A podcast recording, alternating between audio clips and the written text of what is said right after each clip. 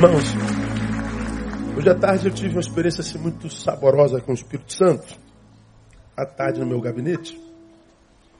E esse mês todo vocês viram, eu preguei sobre alguns temas da humanidade que na minha concepção não, não colhida de Facebook nem de pesquisas, mas experiência de, de gabinete pastoral mesmo, lidar com gente todo dia, o dia todo, há 30 anos.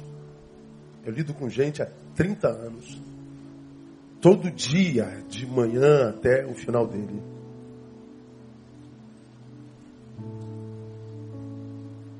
Eu carrego mais é, dores dos outros em mim do que minhas próprias dores. Sou testemunha ocular da vida de grande parte de vocês e tenho rodado esse país inteiro atendendo gente comum e gente que cuida de gente que não tem com quem falar, com quem conversar, com quem gritar. E nessas três décadas de ministério eu nunca vi um tempo tão angustiante como esse. A angústia desse tempo me assusta. Ao mesmo tempo que nós temos o maior índice de liberdade que nós já vimos, nós somos livres para fazer o que quiser. Não há mais proibições, não há mais limites. Tim Maia não caberia hoje, né? Vale o que vier, vale o que fizer, só não vale o quê? Dançaram. Agora vale, agora vale, Timaya, vale tudo, agora vale tudo. Não tem mais só não vale, agora vale tudo. Você pode tudo. Não tem nem mais aquela, meu direito termina quando começa o seu, o seu termina quando. Não tem mais isso. A gente se mete na vida do outro mesmo e destrói, denigre, agride, mente, contamina. Então, hoje vale tudo. Nós nunca tivemos tanta liberdade e nunca tivemos tanta gente escravizada.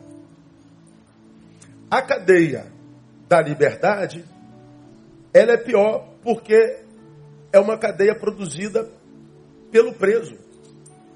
Ela é uma cadeia sem muros, sem grades. É como se o Deus da vida dissesse: Vai, Neil, você é livre para ele vir, vai. Mas a pessoa não consegue ir. É, mas não tem nenhuma grade. Vai, Neil. E o Neil não vai. Vai, mulher. Mulher não vai. Vai, varão. Varão não vai. Corre, jovem. O jovem não corre. Mas cadê as cadeias? Não existem cadeias. Elas são todas aqui, ó.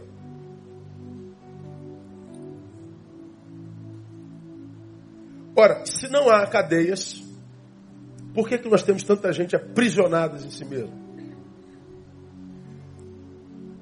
No primeiro domingo eu preguei sobre solidão, que é mal do século desde que os séculos são contados. A solidão é danosa para qualquer ser humano, porque ela é contrária à natureza da nossa criação. Lá no Éden, Deus viu Adão sozinho e embora o visitasse todo dia e Adão estivesse com ele face a face, Deus olha para Adão e diz: Não é bom que o homem esteja só. Ou seja, Adão estava na presença de Deus. E Deus olha para Adão e diz: Você está sozinho. Ou seja, quando o assunto é ser humano, Deus não basta, é pouco. Então ele cria um igual. Então, é, quando a solidão me toma, eu estou andando na contramão da minha natureza. Então falamos de solidão e qual solidão que mata. No, no domingo seguinte, eu falei sobre ansiedade. Ansiedade, para mim, é, a, é da qual origina-se todas as outras síndromes, todos os outros transtornos. Ansiedade, definir como sendo a, a incapacitação do sujeito de viver tudo que ele tem na vida. O que é que, tudo que a gente tem na vida, o agora, o presente.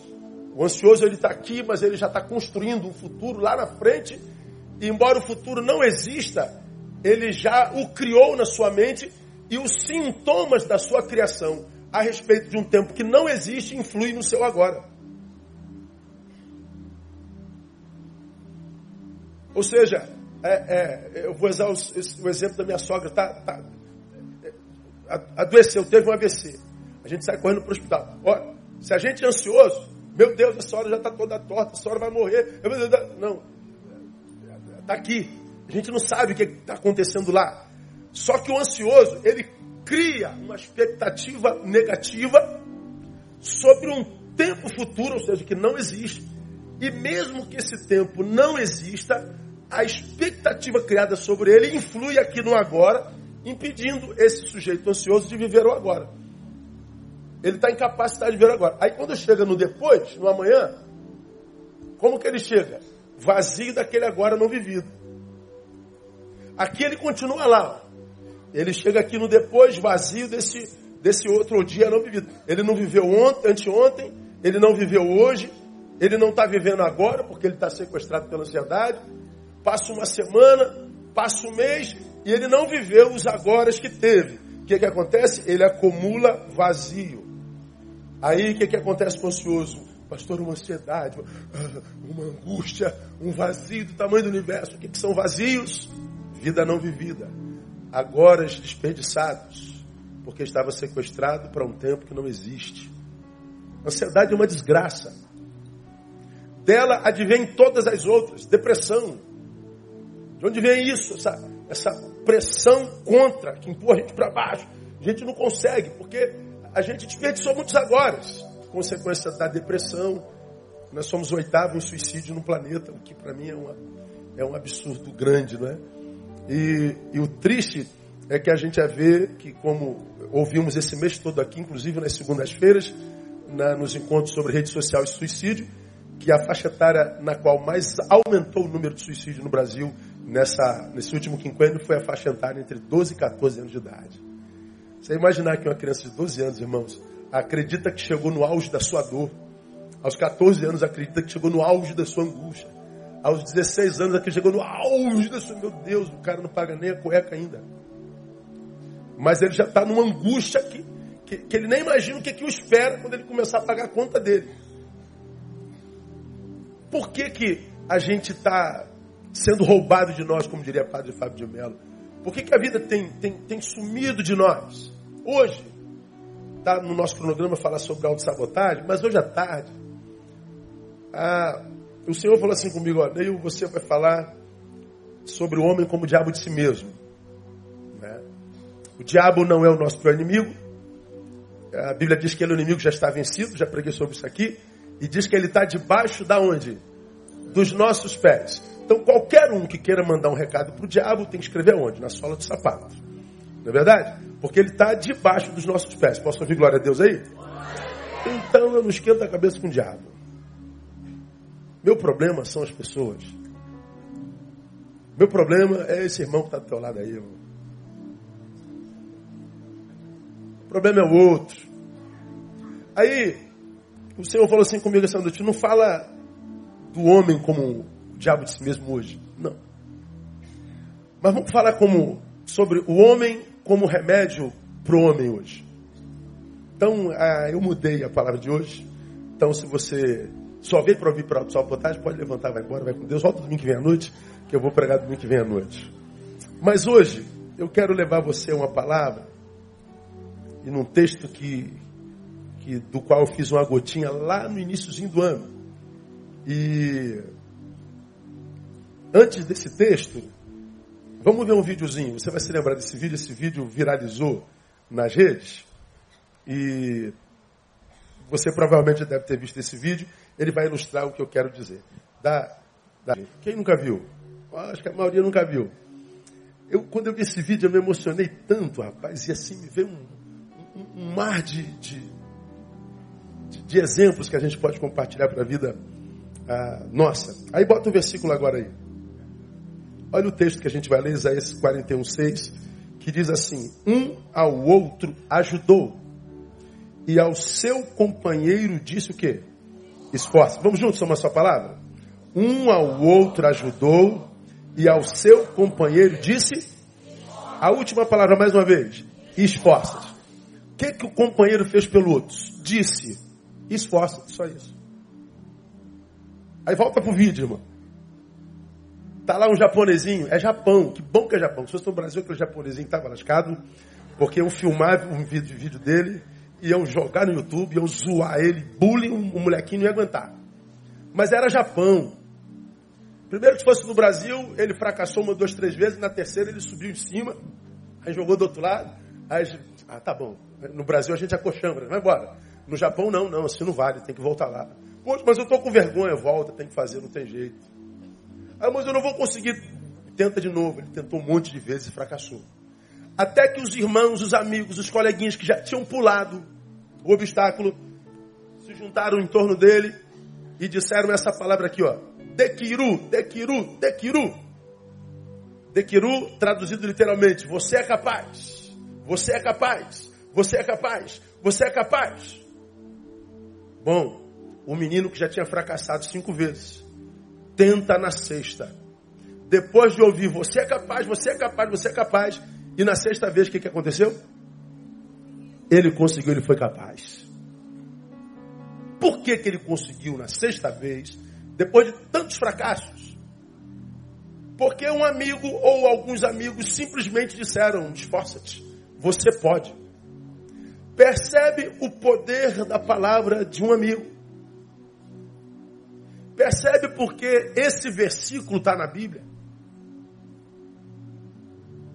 Você é capaz, você é capaz, você é capaz, você é capaz, você é capaz. Pergunto: ver uma cena como essa te abençoa? Amém ou não? Não mexe com a gente. Mexe com a gente. Nos emociona. Imagine se cenas como essa, de seres humanos incentivando outros seres humanos, de seres humanos estendendo a mão a outros seres humanos, de seres humanos acolhendo outros seres humanos, de seres humanos, ao invés de tirar pedra, jogar pedra fora, estender a mão e, e, e ser escudo para outro. Imagina seres humanos abençoando os seres humanos. Imagine se essa prática fosse comum entre nós. Eu acho que o que nós carregaríamos dentro hoje seria completamente diferente do que o que a gente carrega agora. O que eu e você carregamos dentro seria muito mais saudável do que a gente carrega agora. Porque quando a gente vê coisas como essa, mexe com a gente, desperta um sorrisozinho no cantinho dos lábios e dependendo da pessoa rola até uma lagrimazinha no canto dos olhos. Gestos como esse tocam a nossa melhor versão, tocam a nossa alma. Agora eu vou botar aqui um vídeo de um homem matando um cachorro a paulada. Não? Claro que não, pô. Acho que sou louco. Eu só botei para você ver como é que as atitudes dos outros reverberam em nós. A gente sabe que ver um homem matando um cachorro ia fazer mal para a gente, não sabe? O que, que você acha que acontece com a tua alma quando você liga o jornal e vê tanta desgraça?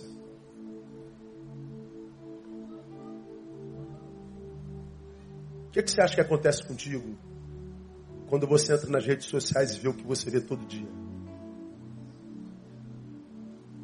Que, que você acha que gera no coração de uma nação inteira essa forma como nós vivemos de maltrato o tempo inteiro, de agressão o tempo inteiro, de desrespeito o tempo inteiro, de corrupção, de ódio o tempo inteiro?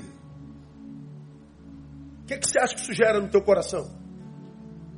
Aí você fala, pastor, por que, que nós temos tanta liberdade e não conseguimos andar? Nós estamos sobrecarregados de desgraça. Nós estamos empanturrados de malignidade da produção humana. Da onde vem essa angústia, pastor? Eu, eu não estou suportando a vida. Eu, eu, às vezes, não me reconheço. Eu acordo de manhã e já acordo deprimido. Eu não era assim, meu Deus do céu. Eu não estava assim há um ano atrás. O que, que aconteceu comigo? Eu me lembro, eu estava lá na Igreja Batista Memorial de São Paulo. Eu, eu, eu, eu preguei sobre overdose de nós mesmos. A Bíblia diz que o si mesmo deve ser negado, né? Se alguém quer vir após mim, negue-se a si mesmo. Eu falei que nesse tempo a gente vive uma overdose de nós mesmos. Aquilo que nós deveríamos negar é do que nós temos uma overdose. Aí fui falando as sequelas de uma geração que vive cheia de si mesma a extinção do outro, aquela coisa toda, tanto eu em mim que tu não cabe. Então, solidão. Fui fazendo uma, uma análise do tempo presente. No final do culto, veio a menina falar comigo, pastor, chorando, mas chorando, pastor, meu Deus do céu, eu entendi o que está acontecendo comigo. E ela, ela é uma, uma, uma youtuber, ela tinha blogs naquela época, pouco tempo atrás, e, e ela sempre defendendo causas boas tal. Mas ela estava sendo tão bombardeada, bombardeada, bombardeada, que ela, depois de tanto bombardeamento, ela que esperançava, ela começou a reagir com o mesmo ódio, com o mesmo ódio, com o mesmo ódio. E ela falou: Meu Deus, pastor, eu, eu, a frase dela, eu era uma fofa. Me chamavam de fofa. Hoje eu sou uma pessoa amarga. Eu sou uma pessoa ruim. Eu sou uma pessoa cinza. Eu sou uma pessoa que reage com violência, com a mesma violência que, que, que com a qual eles me tratam. Eu falei: Você se transformou neles. A tua fofura foi embora. Por que, que a gente não vê mais pessoas fofas? Pessoas gentis, educadas? Por que, que a gente não vê mais sensibilidade com mais nada, nem coisa alguma? Porque nós estamos vivendo numa rede de gente tão carregada, sobrecarregada, adoecida, que não percebe a, a, a doença própria. E que, porque não percebe a doença própria, continua adoecendo. E não percebe a, a, a produção desse ser doente que é completamente distinto daquele de quando não era. Chega a hora que quando a gente cai em nós, a gente, quando a gente cai em si, a gente já está adoecido a ponto de achar que não tem mais cura. É, eu costumo dizer a vocês, e vocês já me ouviram mais de uma vez isso aqui, que esse vídeo, como a intenção é, hipotética de mostrar um cachorro sendo morto, claro que eu vou mostrar, consigo ver bicho sofrendo de jeito nenhum é, nos prova que a história dos homens estão intimamente cruzadas. Nós, seres humanos, estamos intrinsecamente entrelaçados. Todos nós. Ou seja, o que acontece a um afeta indireta ou diretamente a todos nós. Só que a gente não tem consciência da profundidade dessa afetação. No menino você vê, ele pulou uma, duas, três, quatro, cinco vezes. Ora, na quinta vez, possivelmente ele jamais conseguiria, porque ele gastou força na primeira, na segunda, na terceira, de modo que se não conseguiu na primeira, na segunda, na sexta não vai conseguir nunca, porque ele já perdeu força. Mas me parece que a ação dos outros sobre a vida dele restaurou nele alguma coisa que ele já havia perdido. E por algum milagre humano, ele consegue o intento.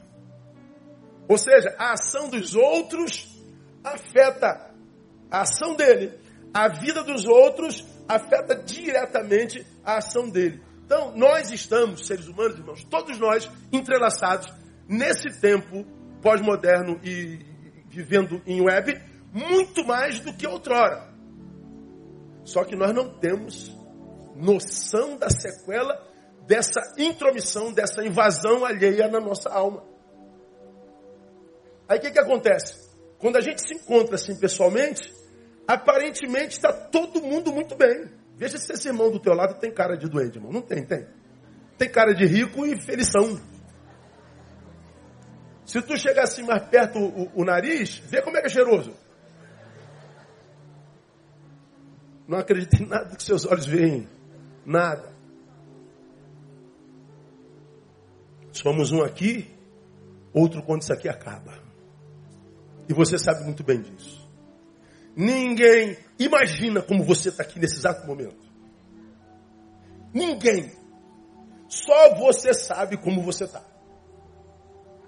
Ninguém sabe o quão doente você está, quão desanimado, angustiado, quanto de, de, de dor te habita e ninguém pode imaginar, porque você está linda. Você está malhada. Quando a gente tem depressão, ansiedade, não dá para ver no rosto, porque quem tem depressão vai à festa também. Quem tem depressão malha. Quem tem depressão vem à igreja. Nem parece que é doença. Agora, só eu e você sabemos da nossa alma. E por que, que nossa alma está assim? E, e, e principalmente se tudo na nossa vida está em ordem. Se a gente tem a vida que seria o sonho de mais da metade da população desse universo. Por que, que eu tenho essa angústia, pastor? Por que, que eu, tô, por que, que eu quero morrer? É porque nós vivemos entrelaçados. Nossa história está absurdamente entrelaçada com a história de outros homens. Na nossa história, na nossa, nós somos os escritores. E na nossa história, a que a gente escreve, Ou somos protagonistas, ou nós somos coadjuvantes. Mas quem escreve é a gente. E na história dos outros, nós somos, no mínimo, testemunha oculares. Mas nós fazemos parte de lá. Se você for escrever a tua história, você vai começar lá, sou João da Silva, moro na rua tal, sou profissional tal, eu sou cristão e sou membro da igreja Basta Betânia, cujo pastor é Neil Barreto. Ó, Neil Barreto apareceu na sua história. E é possível que você seja membro dessa igreja, sente no último banco, nunca chegou um metro perto de mim. Mas eu já atravessei a tua história. Você já atravessou a minha. Você sentou do lado desse irmão hoje. Bom, você já escreveu alguma parte da sua história com ele, está adorando do lado dele. Você já deu um abraço nessa pessoa que você nunca viu. Já recebeu a energia dele. Se positivo ou negativo, só Deus sabe. Mas recebeu. Não é? Nossas histórias estão entrelaçadas. Então, de, de, de uma forma ou de outra, nossas histórias se confundem. Aí, quando eu vou analisar a minha própria vida, eu tenho descoberto, irmão, que grande parte das minhas angústias, minhas, se não todas elas, não tem a ver com o que falta em mim. Grande parte das minhas angústias tem a ver com o que falta na humanidade.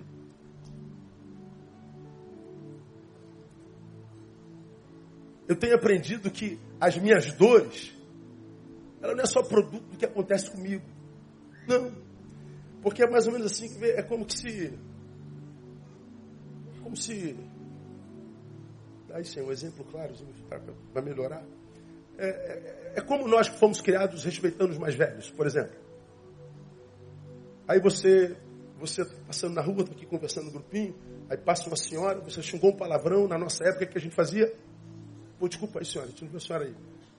Pô, você hoje vê um grupo de garotos conversando, o velhinho está passando, xinga palavrão, se o velhinho falar alguma coisa, xinga o velho. O que, que você sente por esses moleques? Dá uma raiva, irmão. Aí você fala, se fosse minha mãe, eu arrebentava você, miserável. Olha a atitude dos meninos afetando o velho. Você não falou nada, porque o velho passou, ninguém tocou no velho. Ninguém olhou para você. Você não tem nada a ver com a coisa, mas o que você viu te tocou. Aí você passou, a história acabou, os meninos xingaram o velho, você já passou, já é passado, mas aqueles meninos continuam aqui. Dá para entender o que eu estou falando? Aí você vai almoçar, você está pensando lá na ação daquele moleque. Bando de miserável, desgraçado, filho das unhas, como a gente falava antigamente.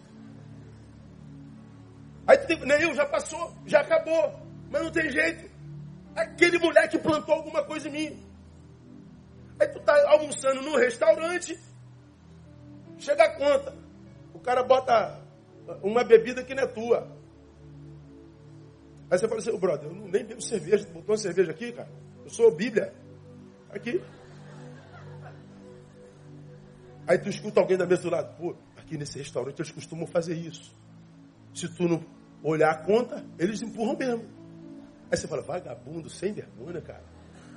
Bom, tirou a cerveja, tu vai embora. Mas tu já tá com garçom em tu.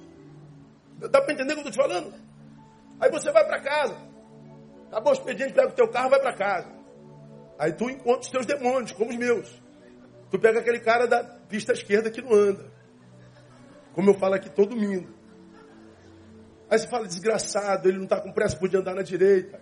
Podia não atrapalhar a vida dos outros. Não é? Deixa quem quer andar, andar, filho das unhas, não é? Miserável. Bom, aí você, para não fazer uma besteira, você passa pelo canto, vai embora, mas tu fica olhando no retrovisor, miserável, como é que teu pneu fúrio, sem vergonha, safado. Aí você está com os moleques em você, você está com o garçom em você, agora você está com o lerdo da esquerda em você. Quando você chega em casa, você está cheio de gente em você, só que você não percebeu isso. Estou falando bobagem não? Não, né, irmão?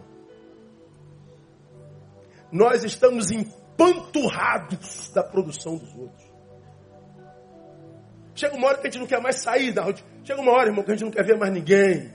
Você tem vontade de comprar uma casa lá no meio da selva, irmão? e desaparecer e não ver mais gente. Acontece contigo ou não? Pois é, irmão. É, é só tu? Ah, é, é, é tus. Todos os tus aqui têm vontade de fazer isso. Sumir. Mas por que, que você quer fazer isso? Porque inconscientemente você sabe, talvez nunca tenha pensado sobre isso, que o outro tem o poder, com a sua produção, de influenciar a sua produção. Então veja, quando eu me percebo adoecido, como que eu trato? Bom, preciso fazer uma análise da minha própria produção e saber se o que eu estou sentindo hoje tem a ver com o que eu plantei na vida. Essa análise precisa ser honesta. Não pode ser análise de um menino que se absolve o tempo todo. O menino que nunca reconhece culpa alguma porque se transformou num caçador de culpado. Culpado é o mundo inteiro, eu não. Ó, isso é coisa de, de moleque. Tem que analisar a vida? Não, cara, eu estou aqui porque eu fiz essa besteirada toda mesmo. Comecei a desonrar pai e mãe, abrir mão de Deus, abrir mão da minha vocação. A, a, Deus me dá tanto e eu não retribuo com nada na minha vida. Eu vivo por me exibir. Então você é, é um inútil. E quer que a vida enriqueça de vida. Por que, que a vida te enriqueceria de vida se a tua vida é vida só para si?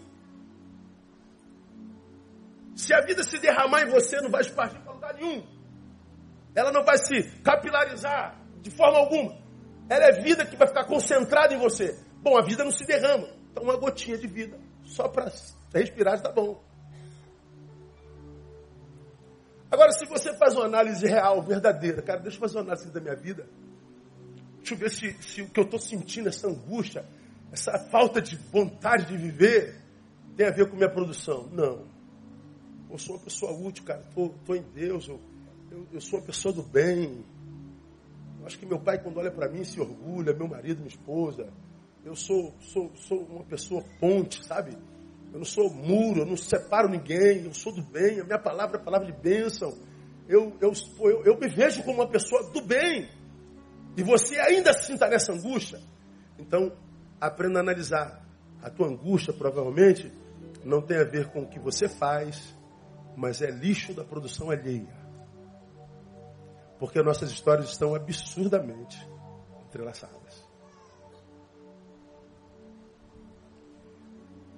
Como nós vivemos numa sociedade de ser humanos sem humanidade, como eu citei nos últimos dois domingos, um ser humano que foi capaz de enforcar o filho de dois anos para punir a esposa. O outro, na semana passada, afogou o filho de quatro anos para punir a esposa. O outro jogou o carro debaixo da carreta com o filho de nove para punir a esposa. Aí você fala, que tipo de ser humano é esse? É o da mesma raça nossa. Eles revelam aonde nós podemos chegar em doença. Quem pratica coisas como essa não são ETs, nem kryptonianos. São seres humanos. Só que o ser humano sem humanidade se torna um algo insuportável. Ora, se o ser humano, desumano, está se transformando em algo insuportável, significa dizer que está difícil suportar aquilo no que o outro está se transformando. Portanto, a gente está tendo cada vez mais dificuldade de amar. Está difícil de amar a gente ou não está? Difícil. Amar o nosso bichinho está mais fácil, não está? Hein, Brito? Trabalhar com os nossos cachorrinhos, eles adestrados, né? O Brito é adestrador de cães. Imagina, rapaz, na outra encarnação eu vou querer ter um emprego desse seu, trabalhar com cachorro, mas não tem outra encarnação. Eu tenho que trabalhar com gente mesmo até o fim da vida, irmão. Não tem jeito, né? Aí, ah, tá cada vez mais difícil amar gente. Pois bem, se está difícil amar gente, você ama menos. Se você ama menos, o que, que acontece? Por se multiplicar a iniquidade, amor de muitos, esfriará. Amor não praticado, ele vai enferrujando em nós, ele vai vai ter uma palavra que me faltou aqui. É, o que a gente não pratica muito, atrofia. O amor fica atrofiado em nós. Por quê? Porque eu não consigo amar? Não, porque está difícil achar um objeto a ser amado. Está difícil amar gente, pastor. Pois bem, então eu, eu, emito menos amor. Como eu emito menos amor, vamos dizer que o músculo, o amor seja um músculo no nosso corpo esse, esse, esse, esse músculo não exercitado, ele atrofia.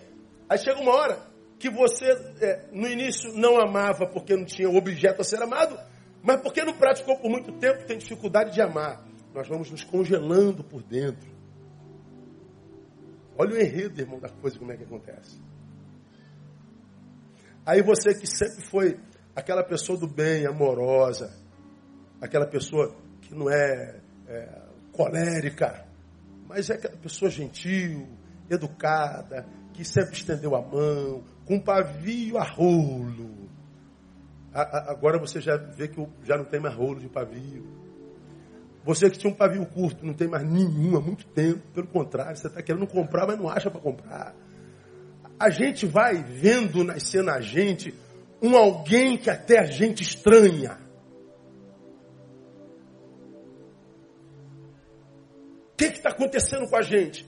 É o que eu estou dizendo a vocês. Nós vivemos em rede e nós estamos absurdamente entrelaçados. Agora, quando eu volto, irmão, para o vídeo, o que, que eu vejo nesse vídeo? Nesse vídeo, nós acabamos de ver, damos testemunhar, o texto lido sendo literalmente praticado. Um ao outro ajudou e ao seu companheiro disse: De Queru,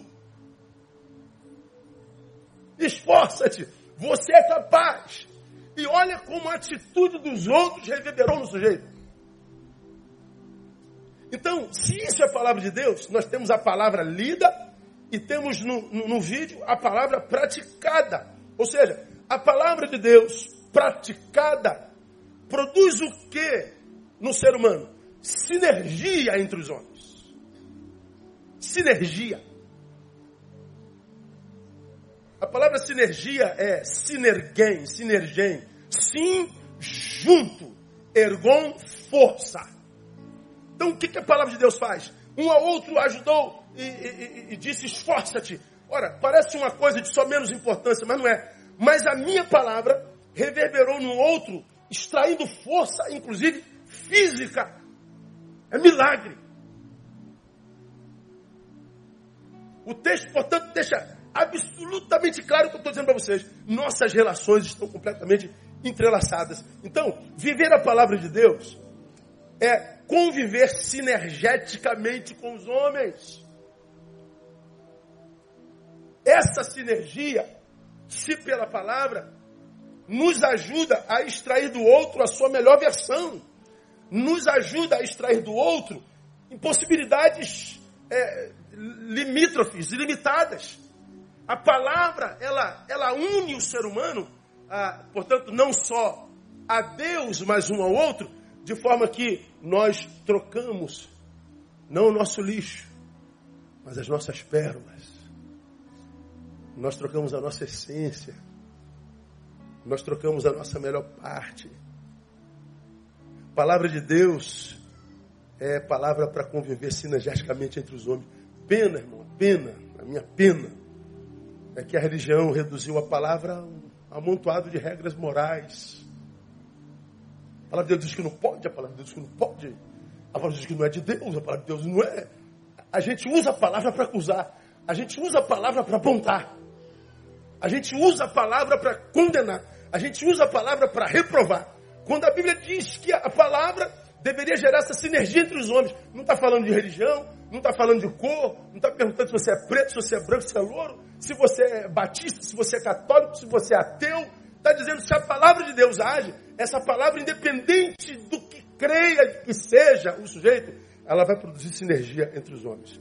Significa dizer que se o que a gente vive hoje é exatamente o oposto, é porque essa sociedade pôs Deus é só para fora.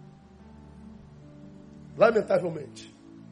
Agora, eu entendo quem pôs a palavra para fora, porque os que se dizem da palavra usam a palavra para acusar, usam a palavra para apedrejar reduziram a palavra a um amontoado de regras morais.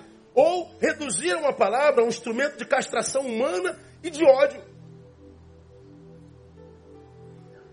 Eu, eu fui pregar ontem lá em. Lá em. não sei onde. Né? Onde? No Espírito Santo, Vila Velha, isso? Morou lá, né, irmão? Glória a Deus. Aí eu estou no aeroporto, me deixaram esperando no aeroporto uma hora e vinte. Adoro esperar, você sabe disso? Você sabe que o atraso é o meu nome, né? Esperei uma hora e vinte. Aí eu botei um videozinho de capoeira. Mestre Charme de Goiânia. Fiquei lá vendo a capoeirinha. Aí tinha uma irmãzinha no banco de trás, crente, me conhecia, estava em silêncio. Aí tá lá tocando. Berimbalzinho, música de capoeira. Tabaco, pandeiro. Eu tô na minha. Olha com fonezinho, só que tava alto, vazou, né? Aí a mulher tá assim atrás, ó.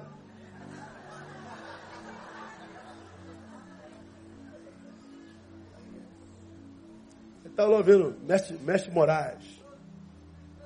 Todo dia da semana. A música, tu me, tu me, tu me, todo dia semana. Você me vê ocupado, procurando me esconder da vigília do soldado, da linguada do falador, do facão do enciumado, da tristeza do doente, do azar excomungado, do olho gordo do invejoso, do que não venceu na vida, meu Deus, só porque foi preguiçoso, camaradinha. Viva meu Deus, viva meu Deus, camaradinha. Goiânia, viva meu mestre. A menina está aqui, ó.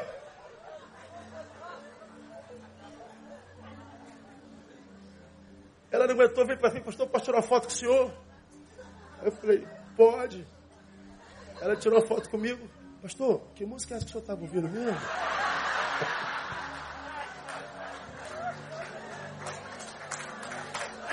Jesus, meu Deus. Pela, pela indumentária, ela é de uma outra vertente, gospel, né? Então, diferente da nossa. Assim, né? Mais santa, sei lá, alguma coisa assim. Eu falei, rapaz, como é que eu vou te falar, menina? Aqui, eu estou ouvindo a música do Mestre Charme, Capoeira. É mesmo, pastor? O senhor está ouvindo música do mundo? Estou. Toda música que toca aqui é no mundo. Eu ainda não fui em Marte, nem Plutão. É mesmo, só ouço música do mundo. Ela riu, né? Aí, tadinha, cara, coitado. Os crentes ficam malucos, cara, assim. Aí eu falei, não, é que eu, eu, eu, eu, eu gosto. É isso. Ah, não, tá bom, pastor, não, ela foi embora, chegou lá quem veio buscar ela. Tá, acho que ela foi escandalizada comigo assim. Aí eu fico pensando, onde é que está o pecado nisso? Se você ouve o negão, amigo é coisa para se guardar, debaixo de sete chaves, dentro do coração. Assim falava a canção. Que pecado tem nisso? Só que quando a religião entra, a gente demoniza tudo. A gente transformou a palavra no instrumento de castração humana. Você não pode mais aquilo, não pode aquilo, não pode aquilo. Você, você, você castra a tua humanidade e nasce o religioso. Tu põe a tua humanidade do lado, vai vivendo anos na tua religiosidade. Chega uma hora que você sente uma saudade de si tão grande. A tua tua adolescência clama, tua juventude clama, e você jogou tua adolescência e tua juventude no lixo por um sacrifício ao nada, por causa de um falso moralismo, por causa de uma péssima leitura da palavra, que foi reduzida a um instrumento de castração humana e de ódio. Essa palavra, que é a palavra de Deus, que é para conviver sinergeticamente entre os homens, ela foi reduzida a uma ferramenta de acusação de pecados alheios, ela foi reduzida a um manual de formação de religiosos desumanos. Faz o sujeito entrar num centro de macumba e derrubar o centro porque ele acredita que aquela senhora não tem direito de adorar o Deus dela. Só porque o Deus dela não é o teu. Imagina se eles pensassem o mesmo de nós e entrassem aqui, derrubassem tudo e assassinassem todo mundo. Pois bem, a palavra que diz ao outro, não pergunta se esse outro é religioso, não pergunta se esse outro tem cor, não pergunta a profissão dele, diz é outro, está aquém da sua possibilidade, qual o meu papel? Esforça-te. Eu sou aquele que o levanta. E a minha atitude para com o levante desse ser humano é uma história escrita por nós dois, mas ao mesmo tempo é uma história testemunhada por vocês, de modo que o que acontece aqui reverbera aí.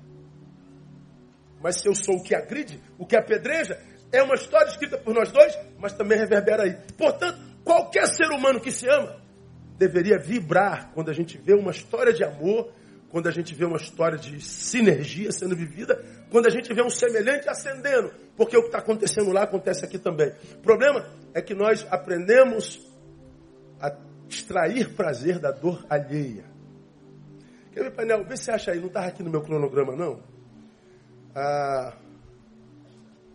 bota aí, escreve. Nossas mentes estão programadas para ter prazer na dor alheia. Nossas mentes estão programadas para ter prazer na dor alheia. Bota Julia Shaw, é uma doutora em psicologia, ela, ela tem alguns livros e ela deu uma, deu uma, uma entrevista há pouco tempo atrás.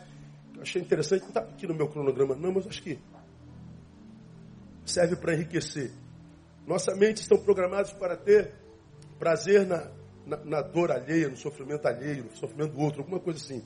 O nome dela é Julia Shaw, C-H-A-W. Ela fala que a, a, as nossas mentes elas vão se adequando ao status quo. Portanto, a gente vai mudando pode ser uma evolução ou uma involução. E isso afeta, inclusive, na nossa biologia. Quando você chegar em casa, agora não vai dar, há uma reportagem que já está rodando o mundo, que já está mostrando como o cérebro humano está mudando por causa do uso disso aqui. Ó. Você está aqui, não está sempre de cabeça baixa? Pois bem, o cérebro de alguns seres já está crescendo aqui, uma pontinha, tipo um rabinho, no crânio. Está aqui, ó. É, se o meu corpo está aqui, preste atenção no que eu vou lhe falar. Meu corpo está aqui, o crânio encostou aqui, daqui ele não passa. Como nós estamos andando assim, o corpo está entendendo que é para ele continuar. Quando chegar em casa, joga a reportagem, você vai ver, você vai ver algumas, algumas radiografias que já mostram a protuberância do, do ossinho mudando na cabeça da raça. Então, quando a gente olha para a sociedade humana, a gente vê esse ódio para todos os lados. E você não entende, se você nunca foi vítima pessoal desse ódio, você é testemunha, o que acontece lá, acontece aqui. Então, meu irmão, ah, vamos ver se ele achou. Ah lá, é essa aí mesmo. Depois você acha essa, essa, essa reportagem lá. Nossas mentes estão programadas para ter prazer com o sofrimento dos outros. Impressionante a entrevista dela. O que, que acontece? O objeto a ser amado está difícil de amar, portanto eu não amo. Atrofei o amor. Amanhã eu quero amar, porque está atrofiado eu já não consigo mais. Amor não praticado, ele atrofia. Se o amor não pratica, ele abre campo para outros sentimentos, quase sempre o antagonista, que é o ódio, que começa com indiferença. Chega uma hora que a gente vai piorando, que porque nós não amamos porque ele não merece, se não merece, possivelmente pratica o mal, se ele pratica o mal, o que ele merece é o mal também. De modo que quando acontece o mal lá, me dá prazer. Está ficando claro? E a gente vai mudando lenta e gradativamente. É disso que eu quero chamar a atenção dos irmãos nessa noite. Então, quando a gente fala de palavra, irmão, a gente está falando, pode tirar para depois o pessoal procura, está no terra, tá lá. Você depois é, veja lá, porque acho que vale a pena é, ler a entrevista toda, inclusive os livros delas, ah, nem todos estão em português. Então, viver a palavra de Deus é conviver sinergeticamente com os homens. Viver a palavra de Deus é, é viver uma comunhão que, portanto, produz essa sinergia. Essa sinergia produz três coisas em nós, eu compartilho com vocês e a gente vai embora. Primeiro, essa sinergia restaura possibilidades perdidas no irmão. Isso aqui é. Estou vivendo contigo, meu amor? Tô. Então, no dia que você estiver bem caidinha, a minha presença restaura a tua força. Restaura as tuas possibilidades.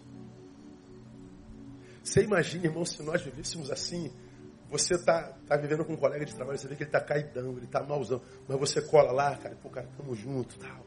E pá, pum, pá, pum, pá, pum. Ao invés de chegar, pô, não fica assim não, cara, deixa de bobeira, rapaz. Você tem tudo, rapaz. Para de bobagem, rapaz. Você não tem razão para estar assim, não, deixa de bobagem. Pô, o cara já está ruim, você ainda fica acusando. Não, acolha.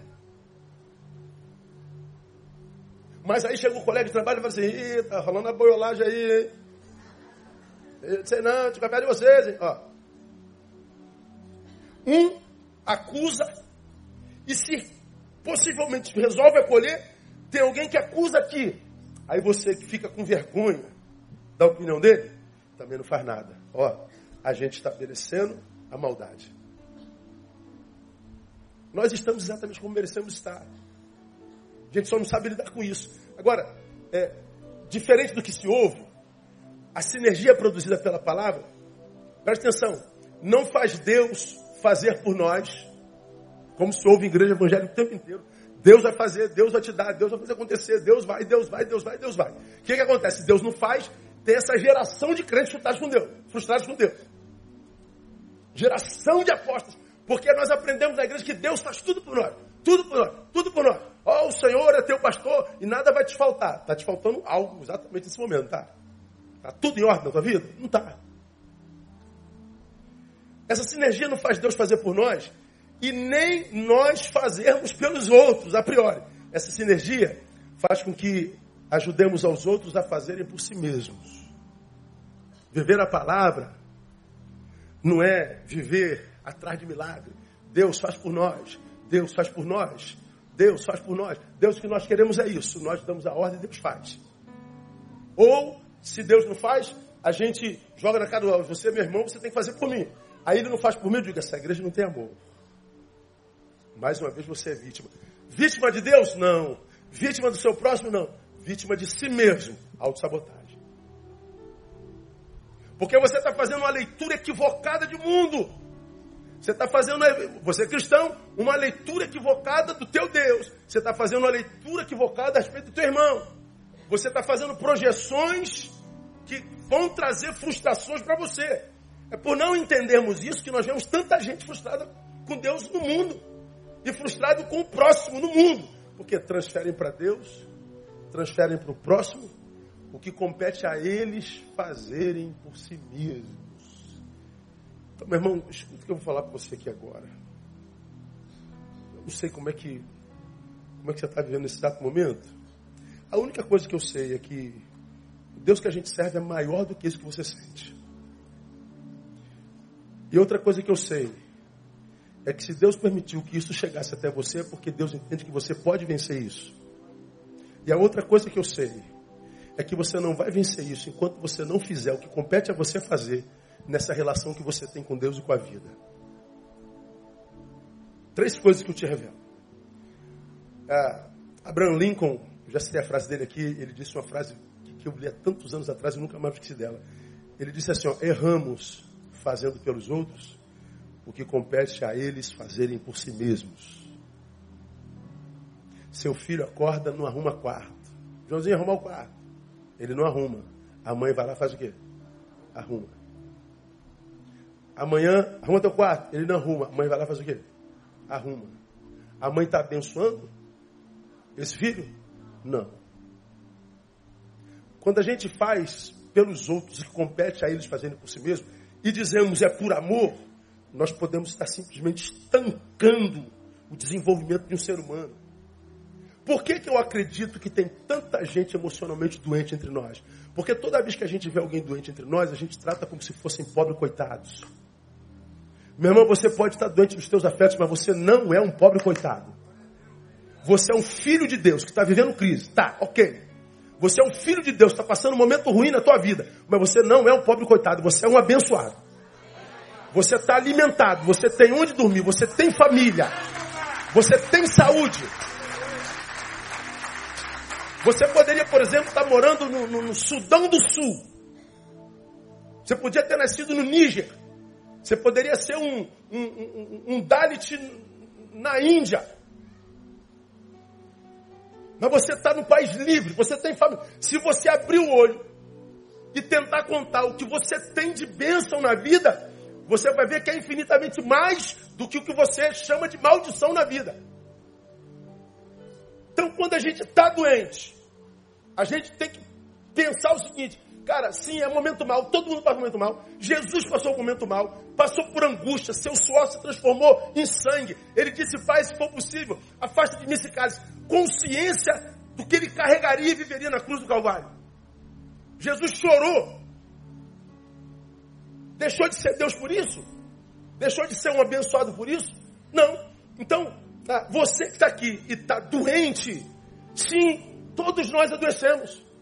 Mas não se veja como um pobre coitado, porque essa visão de si não te ajuda a sair daí. E você que tem alguém doente em casa, não trate como um pobre coitado. Mostre para ele o quanto ele é abençoado a despeito do tempo ruim que vive. Isso é viver a palavra. Esforça-te. Você pode. Você é capaz. Às vezes a gente abraça e trata tadinho. Fica não. Não estou falando para dar palmada, não estou falando para brigar, não estou dizendo para acusar. Eu estou falando para dizer a verdade em amor. A palavra gera isso. Ser agente de restauração, de possibilidades, é ser um abençoador daquilo que Deus ama. Eu, particularmente, quando sou o que sou, eu nunca carrego ninguém no colo, nunca carreguei. Eu nunca passei a mão na cabeça de ninguém. Eu sempre tratei aqueles com quem lidei, dizendo a verdade em amor. Agora, o, o que vem a partir daí é responsabilidade de quem foi ajudado. De quem foi ajudado. Então, se você está aqui, não consegue mais olhar a vida como, como nada que preste, não consegue ver a vida com celebração, não consegue mais sair desse quarto, você que está me ouvindo pela gente, vai me ouvir amanhã, vai ouvir depois de amanhã, vai ouvir um dia desse. Cara, você é, é ser humano, por isso adoeceu, mas não se veja menor do que o que de fato é. Porque é, a, gente precisa é, comungar, porque é no outro que a gente extrai força, que a gente precisa quando a gente não acha em nós. E infelizmente o que a gente faz hoje é quando a gente adoece, a primeira coisa que a gente faz, a gente se retira, né? A gente não tem vontade de ver ninguém, a gente não tem vontade de estar com ninguém. Pois é, o que, que a gente faz? A gente vê sem vontade mesmo. Eu já estou aqui dentro desse quarto uma semana. Não, hoje eu vou dar uma volta, mas eu não estou com vontade. Vai sem volta, vai sem vontade. Faça um esforço, movimenta esse corpo. Volta, volta para a igreja, volta para o trabalho, volta à faculdade. Ah, tenta fazer alguma coisa, está no quarto há, há pouco tempo. Dá uma voltinha no, no, no quarto uma, um dos momentos mais traumáticos da minha vida, vivemos isso deve ter uns 15, 20 anos atrás. Eu, eu preguei uma, uma série de sermões aqui na nossa igreja falando como vencer a depressão. Aí uma, uma esposa me, me escreve e, e fala do seu marido que estava dentro de um quarto há nove meses. Eles comemoraram 25 anos de casados. Ele, um executivo. Voltaram da viagem ele adoeceu, se meteu no quarto, não saiu por nove meses. Barbudo, sem banho, quarto escuro, ninguém tirava aquele homem de lá. A mãe me pediu para vê-lo, a esposa. Fui vê-lo, porque ele aceitou me receber, por causa das mensagens que ele começou a ouvir. Não, esse pastor, eu converso com ele. Eu entrei no quarto dele, aquele quarto escuro, esquisito, sem sol, ele não deixava abrir a, a a janela. Conversamos, ele foi abrindo o coração dele, abrindo o coração dele. Acho que em menos de uma semana, ou depois de uma semana, eu consegui tirar o homem do quarto para ir na sala. Dificuldade de andar. Acho que um mês, ele já estava no quintal, varrendo o quintal. Eu vi limpando a piscina da casa dele. Falei, o homem está reagindo, né? Só que depois disso eu não vi mais evolução porque ele estava muito dopado. Muito cheio de remédio. Aí eu liguei para o psiquiatra dele. Doutor, eu sou falando de tal. Estou trabalhando com um paciente do senhor, ele vai ter uma consulta tal dia com o senhor. Existe, eu não sei, eu não sou médico, alguma possibilidade de diminuir um pouquinho o remédio dele, que a gente está fazendo um trabalho terapêutico com ele para a gente possa avançar um pouquinho na terapia. Rapaz, o cara me xingou de tudo que é nome. Porque além de terapeuta, ele descobriu que era pastor, preconceituoso. Xingou tudo que é nome. Falei, não, doutor, não estou pedindo, não estou mandando o senhor fazer nada, estou perguntando se dá. Me xingou tudo, desligou o telefone. O, o, o, rapaz ele foi na consulta, o médico aumentou o remédio dele. Na outra semana eu vou ver, tem um cara dopado na casa dele. Não tem mais como fazer, ele não está aí. Bom, naquela semana, o que, que ele faz, meu amor? Ele consegue se levantar, pega o carro dele, dirige até Ponte Rio-Niterói e se joga da Ponte Rio-Niterói. Acho que foi o primeiro caso de suicídio que eu tratei na minha vida.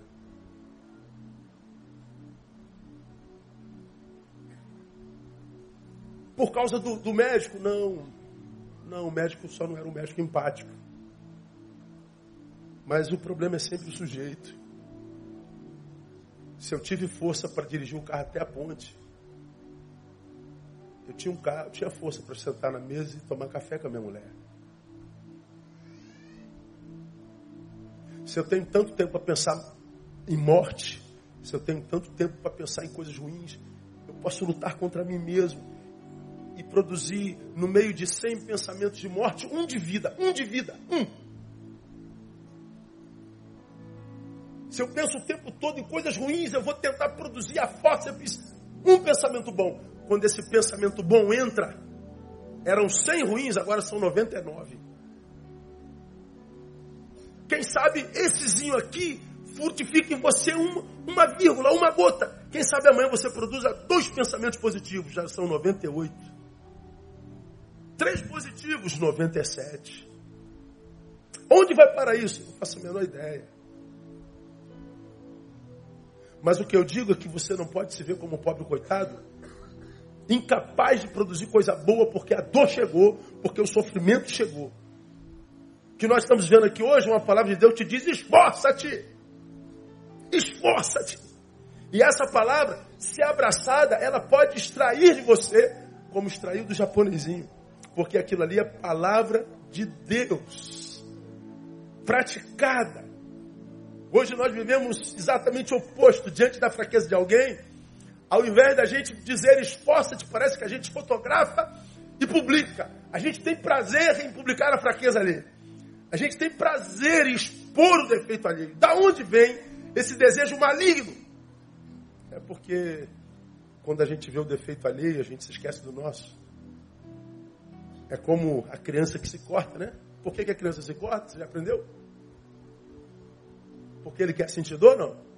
Não, porque ele quer se livrar dessa que está aqui. Ele está com tanta dor aqui, quando ele se corta aqui, a mente dele é concentrada ali, então ele vem aqui. Ele escolhe uma dor menor. Uma dor menor.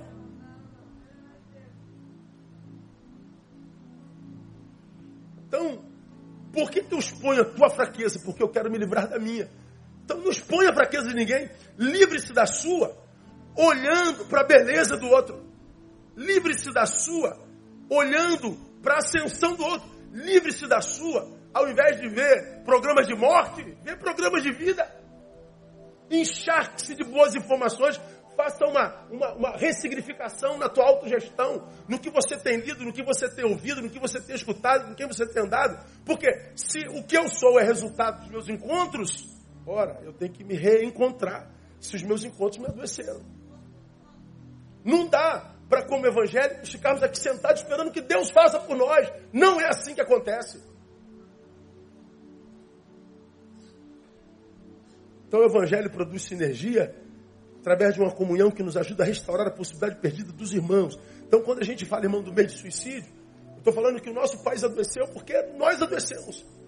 E nós precisamos ser agentes de transformação, de restauração. Porque nós estamos tão doentes que o sujeito não consegue nem admitir que está doente. Ele não tem coragem nem de dizer que está doente. Por quê? Porque vai macular a imagem dele. Está tão viciado na própria imagem que pensar que os outros é, saibam que ele está doente, o adoece mais ainda. Então ele finge que está bem.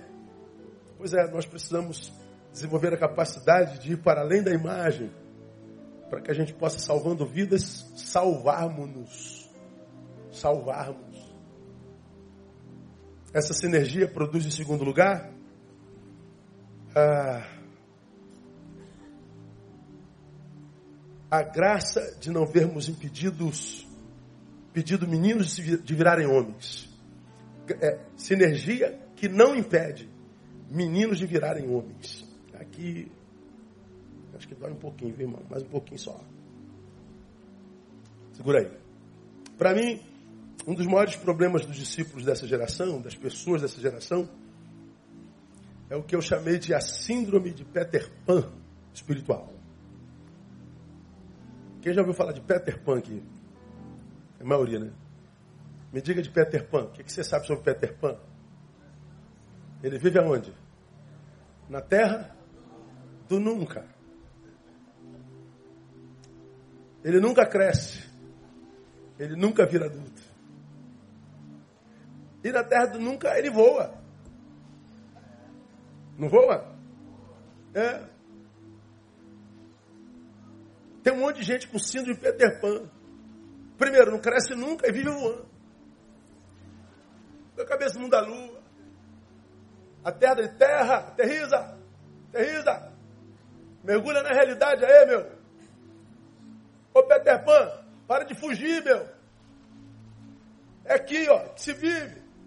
Mas os meninos Peter Pans estão viajando, voando para lá e para cá. Eles nunca crescem, mesmo na dor. E não há escola maior e mais competente na vida do que a dor. Se eu não aprendo na dor, estou perdido, meu Deus do céu. Homens velhos que carregam um bebê dentro, que não cresce nunca. Por que, que eles não crescem? Por que, que a gente vive essa síndrome de Peter Pan, vítima eterna? Meninos incapazes de assumirem o seu papel no caos no qual se transformou sua vida. Isso é a palavra freudiana. Qual a tua participação no caos no qual, do, do qual você se re, é, é, reclama? Está reclamando do caos da vida? Tô. Qual a tua participação no caos dessa vida? Pois é, os meninos dizem, eu não tenho culpa nenhuma, e viaja para o mundo do nunca. Admirável mundo de Bob.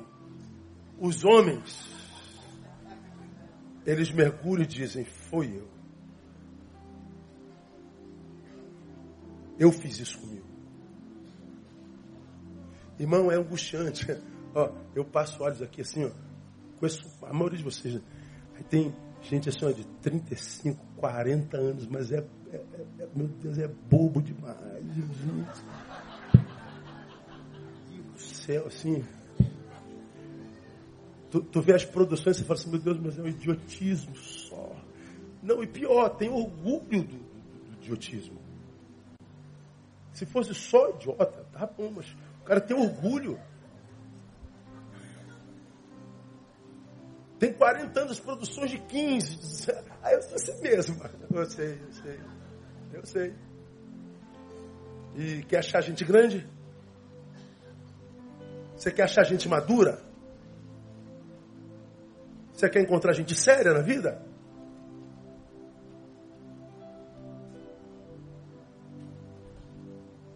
Você quer que Deus pegue uma pessoa do bem, abençoado e dê para você? Eu acho que Deus faria isso com ele.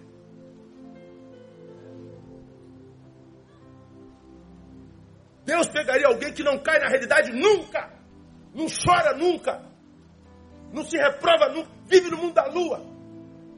E você acha que Deus vai te dar para um homem de Deus, para uma mulher de Deus? Gente que está tentando dar certo, gente que está correndo atrás, gente que está tentando sobreviver a essa idiotice que a gente vê no mundo de hoje. Você acha que Deus vai dar um atraso de vida desse? Então eu preciso mergulhar na realidade e dizer: meu Deus, eu preciso crescer. Eu já estou no tempo da maturidade. Eu sou um menino que já era para ter virado homem. Eu sou uma menina que já era para ter virado uma mulher. A minha fala já era para ter mudado, a minha forma de sentir, a minha forma de proceder. E eu não estou falando heresia, eu estou falando de Paulo. Paulo diz: quando eu era menino, eu falava com o menino, sentia com o menino, discorria com o menino. E quando eu cheguei a ser homem, diga para mim. Acabei com as coisas de menino. Paulo está dizendo: temos que crescer. Não dá para continuar essa coisinha e tendo orgulho disso. Você se auto-sabota. Você impede a vida de te abençoar. Você impede Deus de te abençoar. Então, onde vem essa síndrome, irmão? É, é... Homens velhos carregam um bebê dentro não crescem nunca. Por quê? Porque nós só negamos verdade, isso na igreja, hein? com medo de perdê-los. Aí o que, que acontece? Os líderes das igrejas evangélicas no Brasil só negam verdade porque tem medo de perder gente. Ou seja, a igreja vai esvaziar. Se pregar isso, pastor, com medo de esvaziar a igreja, faz a manutenção da sua meninice. Faz a manutenção da sua mediocridade. Faz a, a, manutenção da sua impossibilidade. Ora, eu acho que darão conta a Deus. Eu prefiro uma igreja vazia, mas de gente que se enxerga e que quer crescer todo dia, do que uma multidão de alienados que não transformam coisa alguma, que não tem orgulho de si mesmo. Meninos eternos, síndrome de Peter Pan, por causa da crise de identidade da nossa liderança, liderança evangélica, fizemos com que o discípulo do rebanho de Deus acreditasse que no reino de Deus ele é patrão e não servo. Nós não somos patrões no reino de Deus, nós somos servos. Não é Deus quem me serve, nós servimos a Deus. E quando Deus me serve, me serve para que eu sirva alguém, para que eu diga a alguém, esforça-te.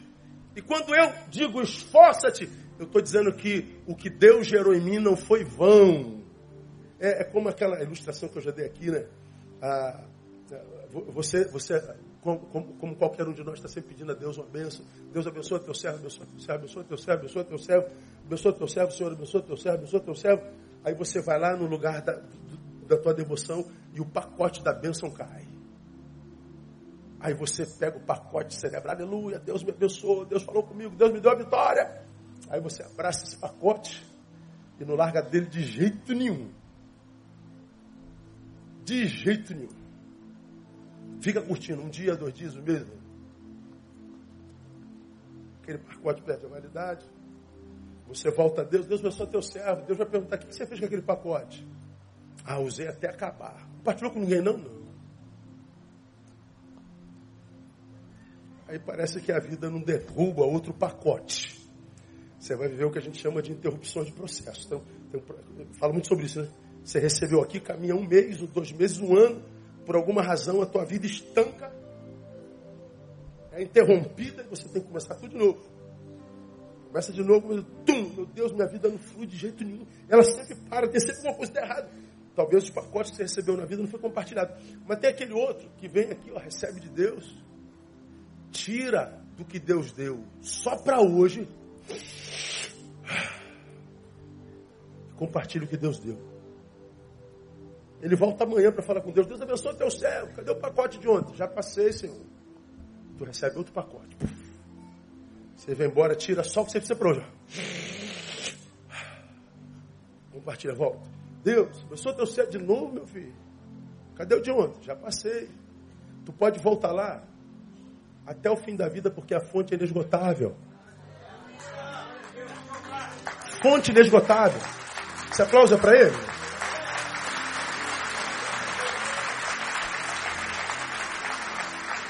Eu tenho dele todo dia, porque eu estou dizendo todo dia, esforça-te.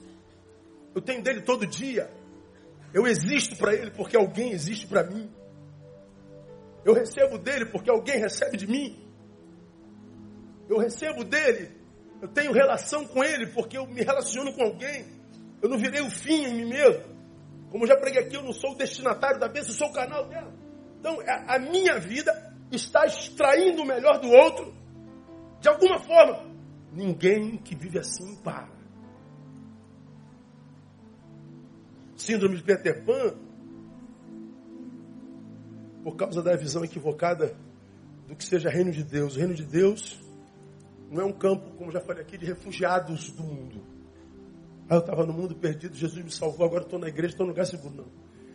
A igreja não é um campo de refugiados, é uma escola que prepara a gente de transformação do mundo. Como eu preguei lá atrás, é, reino de Deus é escola, não é pousada. Que não é lugar de descansar, é lugar de aprender.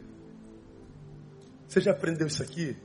Vinde a mim todas vós que estáis cansados e oprimidos, sobrecarregados, eu vos aliviarei. Mas não termina aí, termina?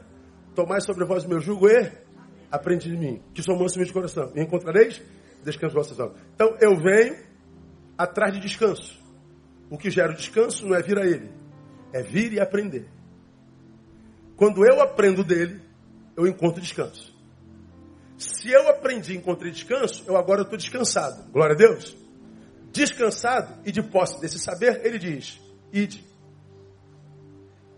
prega, ensina e batiza. Eu venho, aprendo, descanso, eu vou, ensino e batizo. O que, que acontece com a maioria dos crentes? Ele vem à igreja e não aprende nada, fica sentado aí o resto da vida. Não ensina nada, não compartilha nada. Ele não ajuda a contribuir com a melhora do mundo, porque ele quer que o mundo contribua com a sua melhoria. E a minha melhoria está no melhorar o outro, porque eu volto ao início do nosso sermão. Nossa vida está intrinsecamente ligada. O que acontece aí, acontece aqui. O que acontece aqui, acontece aí. E se nós formos os semeadores do bem, nós mudamos essa nação. Então a palavra é esforça-te. Sai daí dessa, dessa, dessa, desse estado de autodefesa, de autopreservação. Não tenha medo de se relacionar. Acredita, você pode. Você não nasceu para isso. Eu vou terminar minha palavra dizendo sinergia que possibilita em você algo que você jamais realizaria se não tivesse alguém ao seu lado. Então essa sinergia ela é fundamental. A gente volta ao Éden, que diz não é bom que o homem esteja só, possível sim, bom jamais. A vida só encontra sabor no encontro. Difícil é se encontrar hoje, né? É. Porque os encontros machucam, né, pastor? É. Então cresça um pouquinho para se encontrar melhor. Não existe opção não me encontrar mais. Autossabotagem. Me encontrei, me machuquei muito, pastor. É verdade. Portanto, não vou me encontrar mais, não me machuco mais. É verdade, mas também não vai ser mais abraçado. Não vai ser mais beijado. Não vai dar mais gargalhada. Não vai abençoar mais ninguém. Não vai estender a mão para mais ninguém. Não vai exalar amor para mais ninguém você se auto-sabota, você se atrofia. Ou seja, o mal que o sujeito com o qual você se realizou te fez, mesmo que a relação tenha acabado, continua reverberando em você, porque por causa dele você não se encontra com mais ninguém. Pois bem, se o homem é a doença do homem, nós sabemos que o homem também é a cura do homem. Porque quem é picado por veneno de jararaca pode morrer para curar o veneno da jararaca, a gente precisa de quê? De veneno da jararaca. Então, o mesmo veneno que mata é o mesmo veneno que cura. Então, o mesmo ser humano que adoece é também o ser humano que cura. Porque você se relacionou com um ser humano que te adoeceu, você se impede a se relacionar com seres humanos que vai te curar. Quem opta por não se relacionar mais, opta pela doença.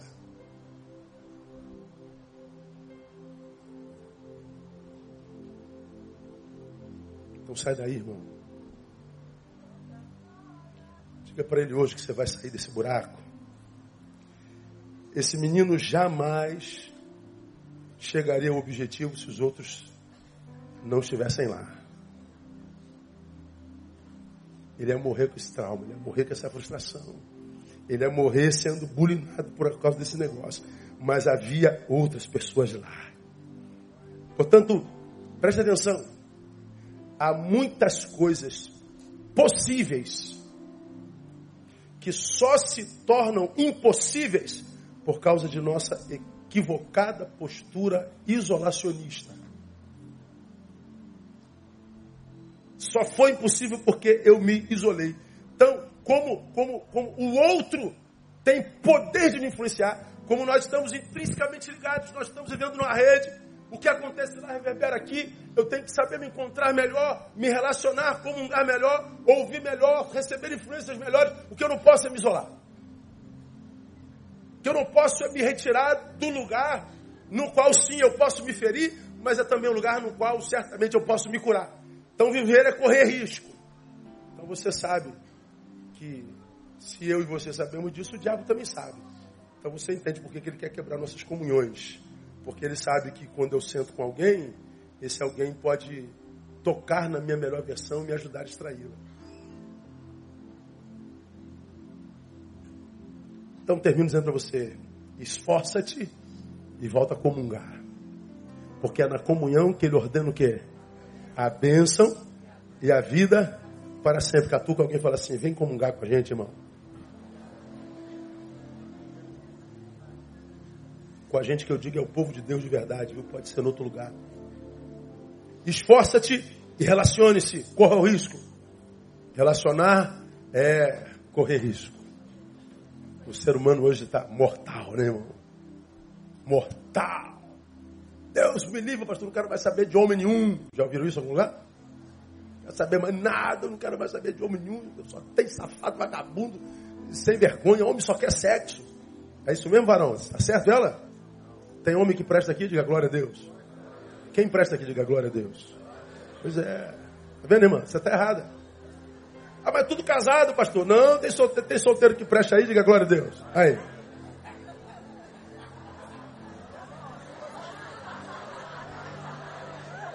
Jeová ficou quietinho hoje, Jeová. Ah, apareceu, apareceu, apareceu. Aí. Tava esperando o Jeová fortão, mano. Veio. Veio tarde, mas veio.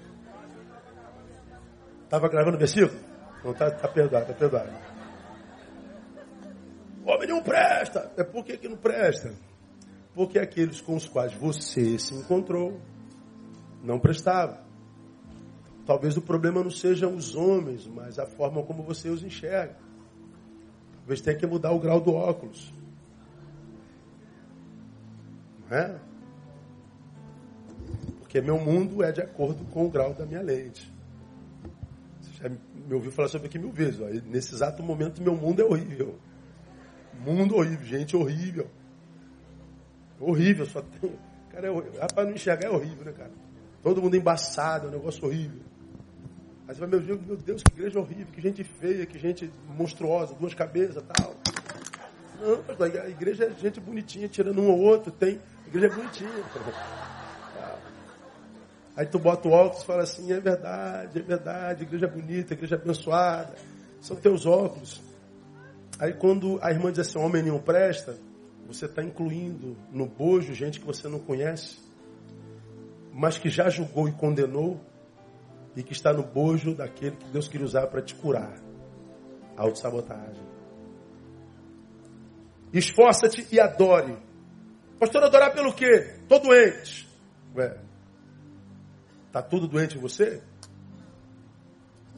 Onde está teu coração? Tua pressão? 12 por 8. Ah, mas eu estou deprimida. E tá, a perna, vem com a própria perna? É, vim andando, vem, vem. Vem como? Vem de carro? Ah, tem carro? Ó, ó. Benção. Quando acabar o culto, vai para onde? Vou para minha casa. Tem casa? Olha isso, gente. Ah, tá com fome? Tô. Vai dormir com fome? Não. Fiz um churrasco lá hoje, vai ter o enterro dos ossos. Ah, tem janta? Tem, tem, tem. Tá frio hoje? Tá. Tem cobertor em casa? Tem. Glória a Deus. Se esfriar demais, tem outro. Ah, tem dois. Tem, tem. Tem do que celebrar ou não, irmão? Então adore. Para de olhar para o que está faltando e veja para o que tem. Muda o foco do teu olhar e você vai ver que você tem muito mais razão para agradecer do que para murmurar. E Deus procura adoradores, irmão. Adoradores.